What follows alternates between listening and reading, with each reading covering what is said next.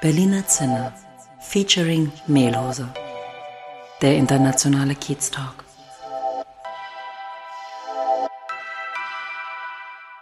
Herzlich willkommen zum internationalen Kiez Talk mit Daniel und mit Olaf und heute mit Ariel, der mich ähm, auf jeden Fall mit seiner Lebensgeschichte beeindruckt hat und ich freue mich auf ein spannendes Gespräch. Ja, danke Olaf. Ich freue mich auch, dass wir wieder heute hier und jetzt live im Berliner Zinner sitzen können, auf der blauen Couch, also nicht wir auf der blauen Couch, aber der Ariel auf der blauen Couch. Woher kennen wir uns eigentlich? Wie sind wir zusammengekommen? Also Ariel ähm, ist ein Ur-Charlottenburger, aber wir haben uns digital über LinkedIn kennengelernt. Warum? Weil wir ähnliche Interessen haben, nämlich Unternehmertum und Internationalität. Und was unsere Verbindung mit Tradition, Sport und Leadership angeht, Darüber werden wir heute, denke ich mal, ausführlich sprechen. Aber bevor wir jetzt loslegen, Ariel, stell dich doch noch mal kurz vor für uns. Grüßt euch. Danke, dass ich heute hier sein darf.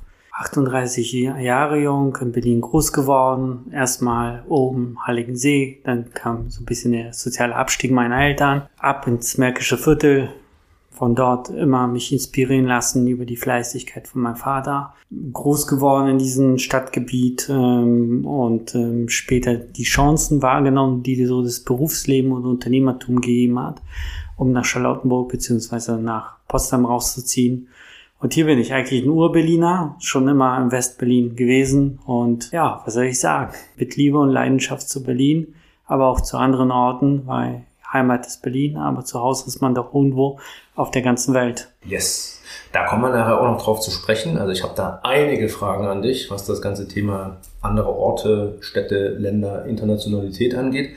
Aber nochmal ganz kurz, bist du jetzt Unternehmer oder bist du irgendwo ähm, in Anstellung oder wie, wie, wie kann man sich so dein, ähm, dein, dein Leben vorstellen, dein tägliches Leben? Ich bin Vollblutunternehmer, so kann man das auch bezeichnen. Schon seit meinem 18. Lebensjahr, so wie andere Jungs unbedingt davon geträumt haben, Fußballstar zu werden, Astronaut. War für mich relativ schnell klar, ich will unbedingt Unternehmer werden und das mit Leib und Seele. Zum Leidwesen meiner Eltern habe ich ja tatsächlich auch ähm, zum 18. Geburtstag meine Schule geschmissen und alles auf die eine Karte Unternehmertum gesetzt. Die Lebenskarte. Das heißt, du warst noch nie in Anstellung? Nein. Genau, du hast ja gesagt, es war schon mal dein Traum, Unternehmer zu werden. Ähm, Gab es hier ein Vorbild oder äh, wie hat sich der Traum gebildet? Also irgendwie musst du ja drauf kommen. Ich weiß nicht, also ich glaube wirklich daran, dass man gewisse, ähm, dass man gewisses Erbgut bekommt und ähm, dass man dadurch eben auch ähm, so ein bisschen vorprogrammiert ist, in welche Richtung der eigene Traum gehen soll. Großartig, wenn du mich fragst, nach Vorbildern, als ich 15, 16 war, hatte ich zu diesem Zeitpunkt. Das war so ein bisschen gerade die New Economy Phase, wo man natürlich so ein bisschen geguckt hat, was macht Zuckerberg, was macht Richard Branson und so weiter. Da hat man eine gewisse Inspiration vorfinden können. Aber ich muss auch ehrlich sagen, dass ich immer inspiriert davon gewesen bin, wie in den erweiterten Freundeskreis äh, von, von mir eben die Eltern Unternehmer gewesen sind, wie viel die gearbeitet haben, wie fleißig die waren. Auch von meinem eigenen Vater habe ich immer sehr, sehr viel Fleiß als Vorbild ähm, sehen und erfahren dürfen. Die, und ähm, dadurch entstand irgendwie so die Vorprägung oder eben die Motivation in Richtung Unternehmertum zu gehen. Ich, für mich war es relativ irgendwie schnell klar, ich will mir was eigenes aufbauen und nicht unbedingt für jemand anderen Träume arbeiten müssen. Genau, sofort Daniel, eine Sache noch äh, oder ein Anstoß vielleicht. Und du hast dann ja gerade auch gesagt, du nutzt die Vorteile, die das Unternehmertum bietet heutzutage. Aber es ging ja nicht immer nur steil bergauf bei dir, ne? Richtig, genau. Vieles war auch, muss ich auch ehrlich mit Hand aufs Herz zugeben, eigene Dummheit, Arroganz, vielleicht Übermut ein wenig geschuldet. Dass man als Jungsprung bringt man es ja von Hause mit, wenn, wenn man so die ersten Erfolge feiert, nimmt man von alleine an, dass es eben multiplizierbar ist. Und dann verliert man irgendwann die Disziplin, den Ehrgeiz, den Fokus. Und dann kommt es meistens, wie es kommen muss, wenn man nicht fokussiert genug ist, dass man dann auch bei scheitert. Und so bin ich auch mit meinem ersten Unternehmen ähm, gnadenlos gescheitert. Aber das lag nicht an der Geschäftsidee, das lag nicht daran, dass die äh, zeitlichen Umstände damals schlecht waren. Man muss einfach auch Klartext das Kind beim Namen nennen und äh, da muss ich offen gestehen, dass ich mir zu Beginn meiner Karriere einfach zu oft auch der Träumerei begeben habe und zu wenig eben ähm, der, der Arbeitsleistungsbereitschaft. Und so kam, wie es kaum musste, dass ich eben nach einer gewissen Zeit, ich glaube, sechs, sieben, acht Monate waren das so gewesen, seit Gründung des ersten Unternehmens, dann sich so ein Negativlauf äh, entwickelt hat und der dazu führte, dass das Unternehmen nicht mehr erfolgreich war. Kannst du dir überhaupt vorstellen, äh, nicht für deine eigene Sache und deine eigene Vision Geld zu verdienen, also in Anstellung zu gehen, auch wenn es richtig, wenn es richtig viel Kohle? Ich glaube, ich bin einfach von der DNA nicht der Richtige, wenn es um klassische Anstellung ähm, geht. Ich bin ja ähm, Advisory für einige Projekte, wo ich ähm, im Team zusammenarbeiten im Team zusammenarbeite. Also ich würde mich inzwischen nicht als einen schlechten Teamplayer bezeichnen. Eher im Gegenteil. Ich habe viel an meinem Mindset in den letzten Jahren gearbeitet, dass ich mich im, im Team füge und ähm, den Gewinn des Teams im Vordergrund ähm, stellen kann. Und äh, habe ich auch, glaube ich, in den letzten Jahren gut entwickelt, äh, weil ich zuvor einfach oft wirklich ein man muss sagen, Solopreneur gewesen bin. Also die Unternehmen habe ich aus der Geschäftsführerposition in der Regel alleine aufgebaut, dass das nicht wirklich nachhaltig ist und ähm, nicht dauerhaft ähm, ähm, bei, bei, vielen Situationen auch ein ähm, Vorteil ist, äh, ist ganz klar. Und da habe ich viel an mir dran gearbeitet, dass ich ähm, inzwischen sehr, sehr gut eben äh, in Teams an gemeinsamen Visionen arbeiten kann. Mhm. Und vielleicht ist es an der einen oder anderen Stelle vergleichbar mit einer Anstellung. Aber es ist keine klassische Anstellung. Aber ich glaube, ich bleibe schon bis mein Lebensende Freiberufler und Unternehmer. Und eine klassische Anstellung glaube ich auch nicht, dass mich irgendjemand in diesem Bereich haben möchte. okay. Ähm, wo, wo kann man dich denn überhaupt verorten? Also jetzt sind wir ja gerade in Berlin, Charlottenburg, ja, hier auf der blauen Couch. Ähm, aber wenn du jetzt nicht hier in Charlottenburg rumhängst oder in Potsdam, ähm, wo bist du überall unterwegs? Was machst du da? Also ich bin voll, also ich bin Berliner, ich bin hier groß geworden, deswegen zieht es mich auch in meine Heimat. Ich baue meine Unternehmen in Osteuropa aus Posen heraus auf, weil es dort mehrere Standortvorteile einfach gab in der Vergangenheit, die mich dazu motiviert haben, dort meine Unternehmen zu gründen. Bin aber auch inzwischen Elvisori für, für eine Freezone-Tätigkeit beziehungsweise für eine Freezone-Company in Dubai wo ich regelmäßig anzutreffen bin und ähm, sehr oft Netzwerke und versuche so ein bisschen den Standort voranzubringen. Aber auch seit ähm, guten neun bis zehn Monaten intensiv mit Leipzig vernetzt und äh, verortet. Also wenn jedes Mal es die Möglichkeit oder Chance gibt, bin ich vor Ort in Leipzig. Weil da ist ein gewisses Herzensprojekt, was uns auch, glaube ich, eint in unserem Mindsets. Und ähm, was ich ähm, einen kleinen Teil ähm, dank meiner Skills und Erfahrungen, die ich so aus meiner Vergangenheit mitbringe, beitragen möchte, dass es da mit einem gewissen Projekt etwas vorangeht. Wenn du es jetzt schon so angeteasert hast, dann sag doch nochmal genau, worum geht's denn bei dem Projekt? Und den ersten deutschen Meister zurück auf den Weg ins Profibusiness. Also es ist erst der FC Lok Leipzig, der Nachfolgeverein von VfB Leipzig, der wahnsinnige Tradition hat, viel in seiner Unternehmenshistorie durchmachen musste, aber auch ähm, einmalige und große Erfolge in seiner Vita hat. Ähm, die versuche ich gemeinsam mit einem sehr starken Team, die ich dort im Präsidium vorgefunden habe, auch in der Geschäftsleitung Spielbetriebs GmbH und ähm, auch Aufsichtsrat, gemeinsam wieder rauszukitzeln, dass es in Kürze beziehungsweise in den nächsten Jahren Richtung Profibusiness gehen kann, nämlich in Richtung Liga 3 die innerstädtische Konkurrenz ist aber gar nicht mal klein, ne? Definitiv nicht. Natürlich hast du den Goliath vor der Nase.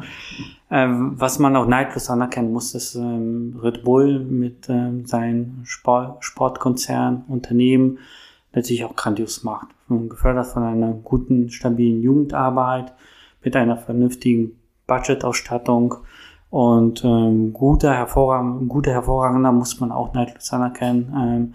Medienarbeit, die dazu einfach geführt haben, dass dort in den letzten Jahren etwas entstanden ist, wo es aber aus meiner Sicht eben an der einen oder anderen Ecke so ein bisschen an Tradition, Vereinsnähe, Mitgliedernähe fehlt, wo wir unsere Chance sehen, vielleicht der, der kleine Gegenpart für Fußballromantiker in der Stadt werden zu dürfen. Klingt gut. Jetzt ist es ja so, ich komme ja aus Sachsen, ich komme ja aus Girma, das ist ja bei Leipzig. Ja, deswegen äh, das ganze Thema Lok Leipzig oder Fußball, Traditionsfußball Leipzig finde ich natürlich hammerspannend. Du kommst nicht aus Leipzig. Wie bist du denn an dieses Projekt daran gekommen? Wenn du da Einblicke geben könntest, wäre cool. Da war eine kleine Überschneidung auf jeden Fall. Also mein Präsident, der Thorsten Krach, der eine einmalige Fußballhistorie der sich hat, hat denselben Geburtsort wie du. Ja. Deswegen, ich lade dich unbedingt mal bei uns vorbeizukommen im Stadion. Den Thorsten mal, den Thorsten unbedingt mal kennenzulernen. Ich glaube, da wirst du inspiriert sein.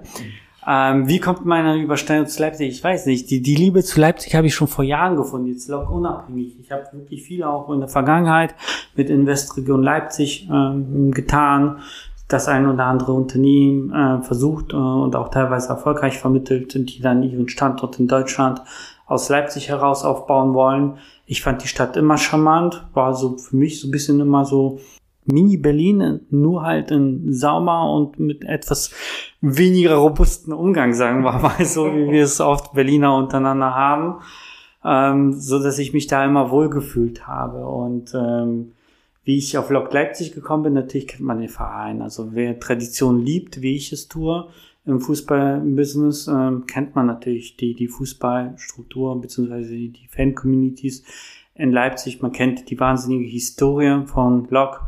Man kennt auch so ein bisschen diese jüdische Vergangenheit vom VfB Leipzig. Ich habe selbst auch jüdische Wurzeln.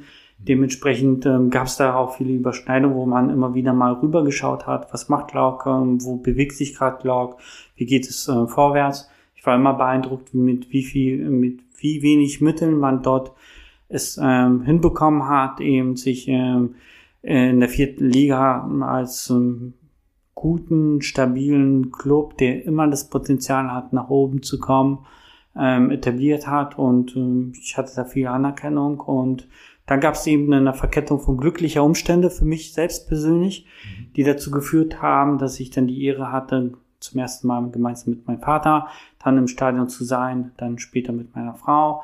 Dann haben wir so den Sachsenpokal in meiner Anwesenheit äh, gewonnen. Natürlich buhe ich mir jetzt nicht den Erfolg zu, definitiv nicht, also damit wir uns nicht missverstehen. Ich war Gast und habe irgendwie diesen positiven, extrem guten Spirit des Clubs immer aufsagen können, wo ich mir dachte, wow, hier entsteht was.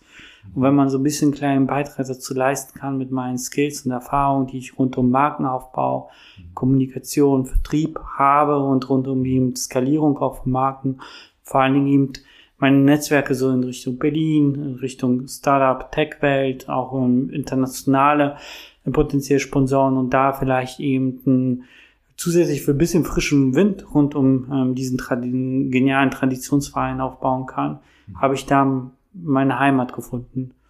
Hast du schon irgendwelche Sporterfahrungen oder Fußballerfahrungen im, im, im, Speziellen, also vor allem im Management? Irgendwie? Nein, also ein klassisches Management, nein, ein Ehrenamt im Fußballbereich, die das eine oder andere natürlich reinschnuppern dürfen in der Vermarktung von Sportvereinen über mein Vermarktungsunternehmen, die Alarin, die in diesem Bereich aufgestellt ist, auch ja. Fokus war vor allen Dingen im Moment, also bevor Lok kam, hm, haben wir uns so ein bisschen versucht, eben den Berliner Umfeld einzubringen und hier Netzwerke aufzubauen. Dann haben wir das ein oder andere eben ähm, in Westdeutschland gemacht, ähm, worüber wir aber aufgrund eines NDAs leider nicht sprechen dürfen, aber da kleine Erfolge mit äh, feiern können und einen guten Sponsor vermittelt. Und ähm, so begann irgendwie der Hunger oder die Vision, was entsteht nach meiner Karriere im Startup-Umfeld. Mhm. Was können wir machen, was wo wirklich Sinn macht und einen gewissen Mehrwert stiftet. Und so habe ich mich immer mehr eben der Vermarktung ähm, gewidmet, eben ähm, die Budgets von Sportvereinen, äh, die Möglichkeiten eben äh, zu erhöhen durch das Netzwerk, was ich habe. Gut, ich mache einen kleinen Schwenk, also nochmal kurz, ich finde das super mit dem Projekt und drücke dafür die Daumen auf jeden Fall. Und ich finde es auch immer gut, wenn Traditionsmannschaften äh, nicht in der Versenkung verschwinden, sondern auch wieder auftauchen. Ich glaube, sowas macht den Fußball gerade auch aus in Deutschland. Deswegen dafür alles Gute, aber ich wollte jetzt nochmal einen Schwenk auf dich zurückmachen vom, äh, von Lok Leipzig. Und zwar, ähm, was mich so ein bisschen fasziniert hat an der Biografie, die können, kann auch jeder auf seiner Webseite nachlesen, da hat das ganz detailliert geschildert, dass du viele Dinge drin hast, die jetzt nicht in so eine Bilderbuchkarriere passen. Du hast gerade erzählt, du hast die Schule geschmissen, du hast äh, einer bist gescheitert, grandios, wie du gesagt hast. Du hast dein Studium abgebrochen, vielleicht aus Effizienzgründen, weil du das gelernt hast, was du brauchtest. Ähm, und dann hast du auf deiner Website auch diesen Satz stehen, was das Besondere an mir ist, nichts. Oder vielleicht doch, dass ich immer wieder aufgestanden bin. Und ich glaube, das ist vielleicht eigentlich auch eine gute Sache, die man als Unternehmer wissen muss. Auf jeden Fall aus meiner Sicht. Ähm, dass man einfach äh, wirklich ja, scheitern, dass es überhaupt nicht schlimm ist. Vielleicht kannst du aus deiner Sicht darüber ein bisschen was sagen. Gerne. Also in Bezug auf meine Karriere gibt es immer so ein Eigenbild und Fremdbild. Natürlich bekomme ich die Feedbacks aus meinem Netzwerk an der einen oder anderen Stelle, ähm, dass es für den einen oder anderen eben äh, meinen Karriereverlauf inspirierend war, gerade für die Personen oder Unternehmer, die gescheitert sind und erst in den zweiten oder dritten Anlauf ähm, erfolgreich wurden. Aus meiner Eigenperspektive war einfach die Wahl wirklich jetzt völlig überzogen, stirb oder friss das heißt im Klartext, ähm, bleib entweder auf dem Boden liegen und da steh auf und versuch nochmal erfolgreich zu werden. Gerade bei uns, das wisst ihr auch, das ist ähm, lieb gemeint, keine Kritik, aber in Deutschland ist es ein bisschen, wenn du gescheitert bist, wollen die Leute dich immer scheitern sehen. Oder zumindest ähm, ist das Gescheiterte immer irgendwo ein Teil deiner Vita. Deswegen habe ich ähm, relativ schnell gelernt, damit umzugehen, dass ich im ersten Anlauf gescheitert bin, dass ich meiner Karriere nicht alles glatt gelaufen ist. Habe nie einen Hehl daraus gemacht, sondern das auch ähm, hervorgehoben, aber nicht als etwas Besonderes, sondern ähm, den jungen Leuten, die so ein bisschen die Karriere nach mir aufgebaut haben oder jetzt in der Startup-Welt versuchen, erfolgreich zu werden, aufzuzeigen, dass es absolut nicht schlimm ist zu scheitern. Es ist einfach nur schlimm, eben auf dem Boden zu bleiben. Und ich habe ähm, viel Erfahrung, viel Learnings daraus ziehen können und dürfen, wie es ist, dann eben auch mal ein paar Tage im Europacenter auf der Bank zu übernachten, weil man viel zu stolz ist, um nach Hause zu, zu äh, nach Hause zu gehen und ähm, ähm, den Eltern, die es natürlich lieb gemeint haben, dass man ähm, nicht die Schule schmeißen sollte, nicht sofort eben mit 18 das erste Unternehmen gründen sollte, ähm, es mit einem ja gut gemeint haben. Also die Ratschläge, die ich damals als negativ wahrgenommen habe, muss ich im Nachgang auch sagen, die waren nicht negativ. Die waren natürlich auch dem geschuldet, dass sie sicherlich auch meinen Charakter gesehen haben, auch gesehen haben, dass ich eine gewisse Naivität mitgebracht habe in Richtung Unternehmertum ähm, aber trotzdem wollte ich das irgendwie nicht in meinem privaten Umfeld ähm, eingestehen, dass ich gescheitert bin und dementsprechend bin ich erstmal nicht nach Hause gegangen und habe es nicht zugegeben, dass ich nicht erfolgreich war. Ich glaube, meine Eltern haben es auch viele, viele Jahre später erst begriffen, dass ich einmal so Bauchklatscher hingelegt habe. Und ähm, in, in der Startup-Welt, äh, in der du äh, unterwegs warst oder auch noch bist, ähm, was würdest du denn als deinen größten Erfolg verzeichnen? Also auf jeden Fall das Telekommunikationsunternehmen, was ich so in den 2000er Jahren aufgebaut habe, aber selbst äh, also nicht wirklich Fokus auf den Vertrieb. Klar waren wir umsatztechnisch einer der größten Vertriebspartner äh, von vielen Mobilfunkbetreibern und zu der damaligen Zeit. Aber der, der größte Durchbruch kam darin, dass ich eine klassische Welt mit einer modernen Welt äh, verbunden habe, nämlich Heute klingt das vielleicht banal, aber zum damaligen Zeitpunkt war es nicht möglich, eine SIM-Karte im Point of Sale, also im Handyladen, zu aktivieren. Und wir haben damals mit einem Subdienstleister aus äh, Russland, der ein Einzelprogrammierer war, äh, gecodet, äh, mal abends spät, der mir ermöglicht hat, eben den, den ganzen Prozess der Aktivierung der SIM-Karte zu digitalisieren. Weil vorher war es so, du hast den Vertrag von dem Kunden in Schriftform aufgenommen, Du musstest ihn dann wegfaxen. Du hast teilweise zwei bis drei Tage gewartet, bis der Netzbetreiber deine SIM-Karte aktiviert. Erst dann wurde der ganze Prozess ausgelöst, dass das Handy ausgeliefert worden ist und, und, und. Und bei uns ging das plötzlich innerhalb von 15 Minuten, war die SIM-Karte aktiv oder entweder der Telekommunikationsvertrag abgelehnt aufgrund einer negativen Bonitätsauskunft oder angenommen. Wir hatten hier Lagerflächen in Berlin-Hermsdorf, wo wir dann sofort die Lieferung des Handys auslösen konnten. Also das, was heute so Amazon ausmacht, dass man noch am selben Tag die Ware liefern konnte, äh, kann, ähm, habe ich schon 2003, 2004 gemacht, ähm, dass ähm, eben ähm, die Handys noch am selben Tag ausgeliefert worden sind und damit hatten wir einen enormen Wettbewerbsvorteil, mhm. dass wir super schnell waren und konnten uns dadurch hohe Marktanteile erkämpfen. Und dann fingen auch andere Distributionen, Händler, auch die, teilweise Provider an über mein System, das nannte sich damals FABS, Vertragsaktivierungs- und Provisionierungssystem, also sehr simpel. fing, genau. ähm, fing die an, über mein System zu arbeiten und das brachte so den ersten großen unternehmerischen Durchbruch und das Unternehmen habe ich dann 2006 verkauft. Okay an die spätere Divitel Mobilcom und ähm, das verhalf mir dazu, eben ähm, als Business Angel tätig werden zu können, ja. aber auch eben immer wieder kleinere Startup-Projekte selbst aufzubauen, bis ich da vor zehn Jahren sehr fokussiert und ähm, sehr zielorientiert nach Polen gegangen bin, um einer mhm. der ersten Inkubatoren dort auf dem Markt aufzubauen, wo wir sehr frühphasig in Startup-Unternehmen investiert haben, aber mit dem kompletten Mentorship, mit dem kompletten Mindset und Erfahrung also quasi so als eine halbe Werbeagentur um die Startups geholfen haben, groß auf dem polnischen Markt zu werden. Und du hast einen polnischen Hintergrund, ne? Ja, meine Mutter ist Polin. Ähm, ich kam nach Deutschland rüber, als, äh, wie viel, als ich vier Jahre alt war. Okay. Genau, also da, da bestand immer schon ähm, viel. Meine Großmutter ist Polin. Und du genau. sprichst auch Polnisch. Ich spreche inzwischen auch sehr gut Polnisch, ja. Und das bringt mich an den einen Punkt, also Startups und Marketing und Skalieren, größer machen. Als wir uns das erste Mal auf LinkedIn getroffen haben, also irgendwie angechattet, hast du irgendwas erzählt von äh, klassisches Copycat-Prinzip. Äh, äh, ähm, da, da, war ich ein bisschen abgeturnt, muss ich sagen. Mhm. Ja. Ist wie die Samba-Brüder, ja, Copycat. ähm, ja, äh, kannst du nochmal für unsere Audience ganz kurz erklären, was ist Copycat ähm, ähm und, und Machst du das heute auch noch oder ist das ad acta und das war ein Abschied in deinem Leben und jetzt geht's weiter? Ich weiß nicht, warum du das Kopieren so negativ siehst. Nein, Scherz beiseite.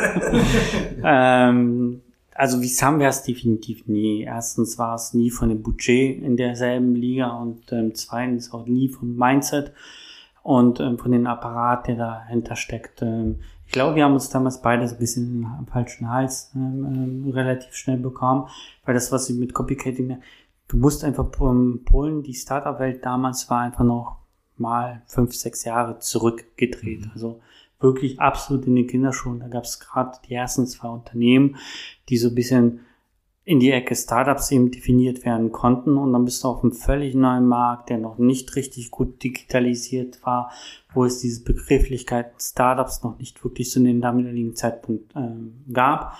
Und da suchst du natürlich deine Nische und bevor du anfängst auf einen neuen Markt zu experimentieren und neue innovative Geschäftsmodelle zu entwickeln, orientierst du dem an dem, was ähm, gewesen ist. Und wir haben viel, viel rüber geschaut nach Deutschland, nach Westeuropa, was sind so Geschäftskonzepte, die gut funktionieren. Mhm. Und dann aber andersrum, vielleicht nicht ans haben wir Brüder eben angelegt, ähm, nicht Geschäftskonzepte, äh, also nicht Unternehmen kopiert, sondern Konzepte auf den polnischen Markt übertragen.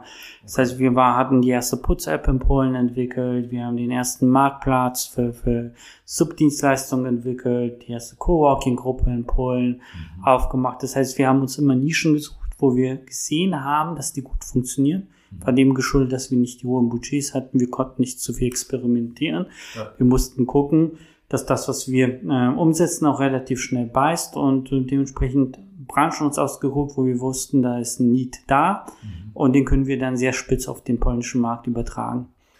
Jetzt hast du gerade erwähnt, ähm, damals, als du das da gemacht hast in Polen, war gefühlt Polen fünf bis sechs Jahre irgendwie hinterher, hinter ja. Deutschland. Ja. Jetzt haben wir heute 2023.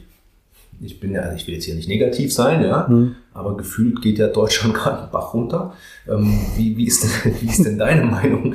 Wo stehen wir denn? Oder ist das Bubble Talk hier in Berlin? Ähm, wo steht Deutschland? Und ähm, warum bist du auch jetzt noch außerhalb von Deutschland unterwegs? Ich hatte dort natürlich enorme äh, Standortvorteile. Ne? Meine Vita ist relativ schnell daneben äh, zu erkennen, dass ab einem gewissen Zeitraum ich anfing, immer erfolgreicher zu werden und sich das Rad immer weiter ähm, gedreht und schneller gedreht hat, besser gesagt.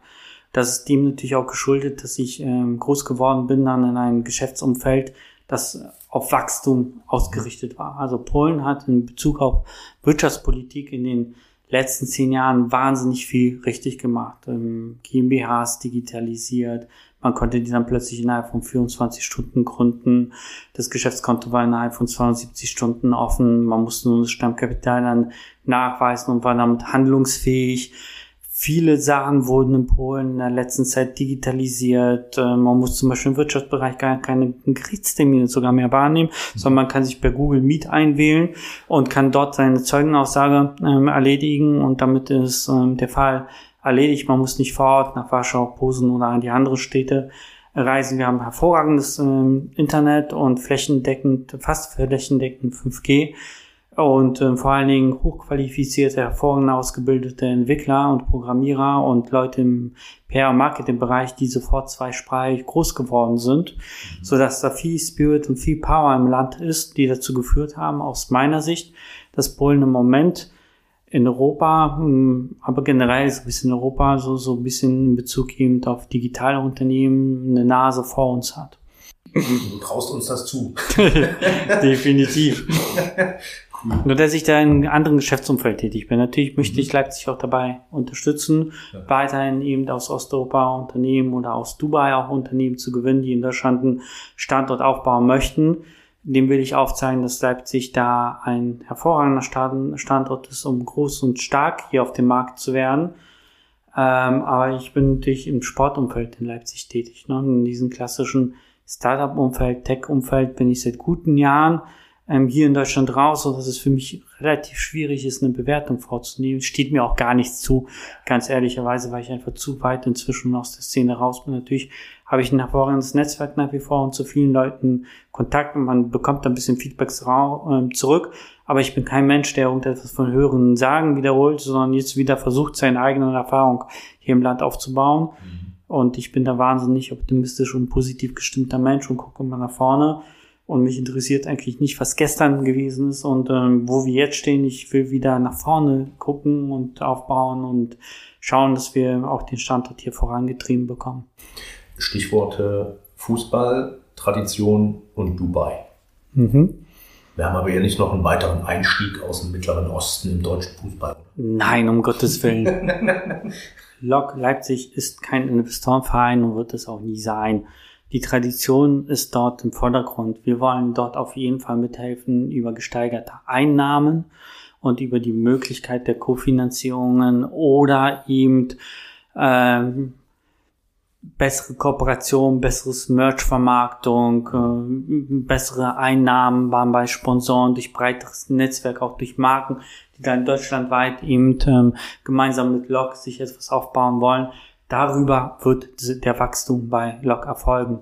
Da braucht kein einziger Fan oder kein einziger Funktionär die Angst haben, dass Lok ein Investorenverein wird, weil ich, ich bin ja Urhertaner. Ich habe ja gesehen, was hier passiert. Ich liebe ja auch diesen Verein. Da habe ich auch gegenüber keinen Lok-Fan oder keinen Lok-Funktionär daraus ein Geheimnis gemacht, dass ich Mitglied bei Hertha seit eigentlich Kindesbeinen bin und in diesem Verein liebe, aber eben was die Entwicklung in der Investorenlandschaft im Fußball angeht, eigentlich kritisch gegenüber dem äh, stehe. Das wird natürlich zwangsläufig an vielen Stellen nicht unter Investoren oder Kapitalgeber funktionieren, ganz klar.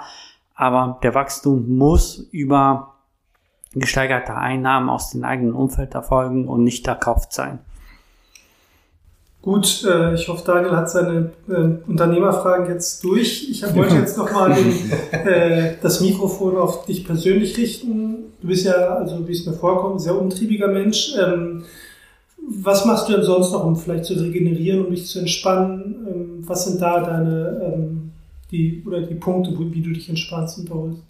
Oh, schwierig. Also wirklich. Ähm, ich habe angenommen, dass so ein bisschen eine dass ich gerade mich äh, auf, ähm, zugunsten von Leipzig und Lok und ähm, all den anderen Herausforderungen, die ich gerade angenommen habe, festgelegt habe, weil das so eine gewisse Entspanntheit in mein Leben mit einbringt, weil äh, weil dort die Ziele ganz klar definiert ist und die Aufgaben läuft auch und ich hervorragende Kollegen ähm, in den Gremien dort habe, die gemeinsam dasselbe Mindset mit mir teilen und auch äh, anschieben aber im Moment bin ich wirklich der falsche Ansprechpartner in Beziehung zu immer relaxed und co. Ich hatte den letzten Monaten drei Tage frei, weil natürlich dort ähm, im Moment überall äh, so viel Aufwand ähm, betrieben wird, um das Ganze voranzuschieben, auch im Hinblick eben auf die nahe Zukunft die ersten Erfolge gemeinsam feiern zu können, indem man schon den einen oder anderen ähm, Sponsor dann eben aus unseren Netzwerken ähm, bringt und die ersten kleinen Peaks, die auf äh,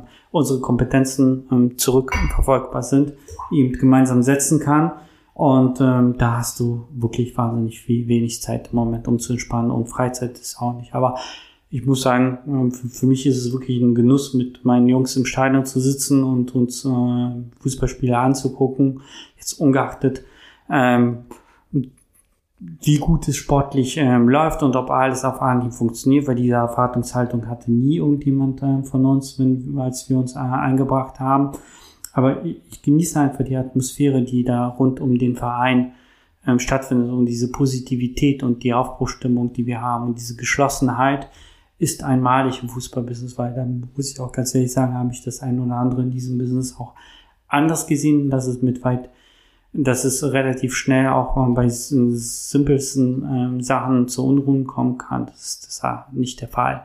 Es ist ein sehr bodenständiger, gefestigter Verein und es gibt mir vielleicht so eine gewisse Entspannung im Moment. Ich meine, etwas, ähm, ich meine, Fußball gucken, ich glaube, da bist du ja nicht alleine damit, da entspannen viele Menschen mit. Ähm, meine letzte Frage, ähm, ich, da du ja ein Ur-Berliner bist, wie du sagst, ähm, glaube ich, bist du dafür der perfekte Ansprechpartner. Wir versuchen unseren Zuhörern immer einen Kiez-Tipp über Berlin zu geben und ähm, da du ja jetzt schon knapp 40 Jahre in und um Berlin lebst und tätig bist, was würdest du Leuten empfehlen? Was muss man in Berlin unbedingt mal machen? Den besten Döner gibt es im Märkischen Viertel, da nicht irgendwo in Kreuzberg in langen Reihen einstellen, wo die ganzen Touristen sind, unbedingt mich anrufen oder Daniel oder uns gemeinsam, da fahren wir den besten Döner im Märkischen Viertel essen. Ansonsten Berlin nicht von dem Wahnsinn mitreißen lassen. Ne? Berlin ist eine sehr schnelle, umtriebige Stadt, ähm, wo, wo die Stars von heute und morgen Vergangenheit angehören allen voran auch in der Startup-Welt, viele Erfolge, die heute gefeiert werden, gibt es morgen nicht mehr. So ein bisschen eine gewisse Bodenständigkeit und äh, Nachhaltigkeit und Weitsicht mitbringen. Ich glaube, dann kann man Berlin am besten genießen. Ansonsten Berliner Zoo besuchen. Ähm, da findet man richtig viel Entspannung und ähm, die, die Grünfläche von Berlin genießen. Klingt gut. Ja, ich glaube, mit Hinblick auf die Zeit äh, sind wir gut dabei. Ähm, es gab ganz, ganz viele Einblicke. Ich habe das Gefühl, Olaf, ähm, wir müssen irgendwann mal äh, Leipziger Zinner äh, machen. Ja? Also, Gerne. Oder ins Märkische Viertel. Vielleicht als Follow-up mit, mit Ariel, wie es denn Aus dem Bruno, unbedingt. Der erste Podcast aus dem Bruno, aus dem Bruno. im Wirtschaftsbereich. Das wär's doch. Dann können wir auch das Thema Leadership mit mehr reinbringen. Wobei, ich glaube, heute haben wir auch was zum Thema Leadership glaube ich ähm, gelernt. Nachhaltigkeit, Bodenständigkeit, ganz, ganz wichtig in dieser schnelllebigen Zeit. Ähm, ja, also es war eine Ehre, äh, Ariel, äh, dich hier bei uns zu haben, auf der blauen Couch. Ähm, danke. Danke, dass du Rede und Antwort gestanden hast. Vielen Dank, dass ich hier sein durfte und ähm, jeden Zuhörer gerne mich da über Instagram oder über meine Website Aiden für den Austausch.